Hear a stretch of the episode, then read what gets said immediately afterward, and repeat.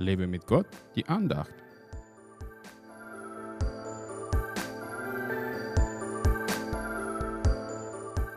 Trachtet zuerst nach dem Reich Gottes und nach seiner Gerechtigkeit, so wird euch das alles zufallen. Matthäus 6, Vers 33. In Versen davor steht geschrieben, darum sollt ihr nicht sorgen und sagen, was werden wir essen, was werden wir trinken, womit werden wir uns kleiden, nach dem allen trachten die Heiden. Denn euer himmlischer Vater weiß, dass ihr all dessen bedürft. Unser Papa im Himmel weiß, was wir brauchen und er gibt uns, was wir tatsächlich benötigen und sogar noch mehr. Angesichts der aktuellen finanziellen Lage in unserem Land machen sich viele Menschen Sorgen, weil die Preise steigen und das Einkommen so bleibt, wie es war. Doch wenn wir nach dem Reich Gottes trachten, wird uns alles zufallen.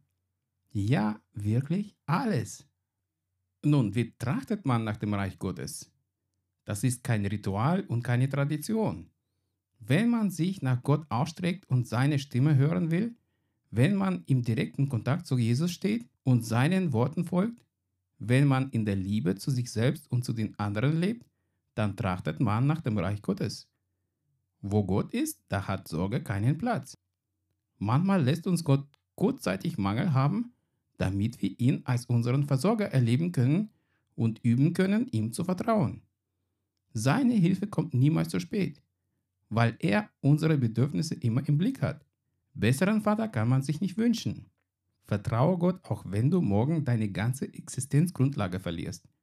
Er lässt dich nicht verhungern und erfrieren, weil du ihm zu wertvoll bist.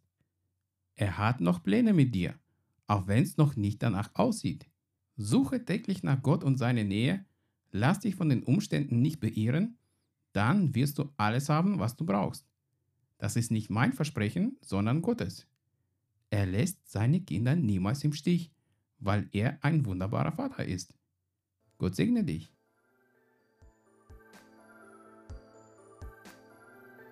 Hat dich diese Andacht ermutigt? Dann teile sie unbedingt weiter, damit auch die anderen ermutigt und gestärkt werden können. Brauchst du noch mehr Ermutigung?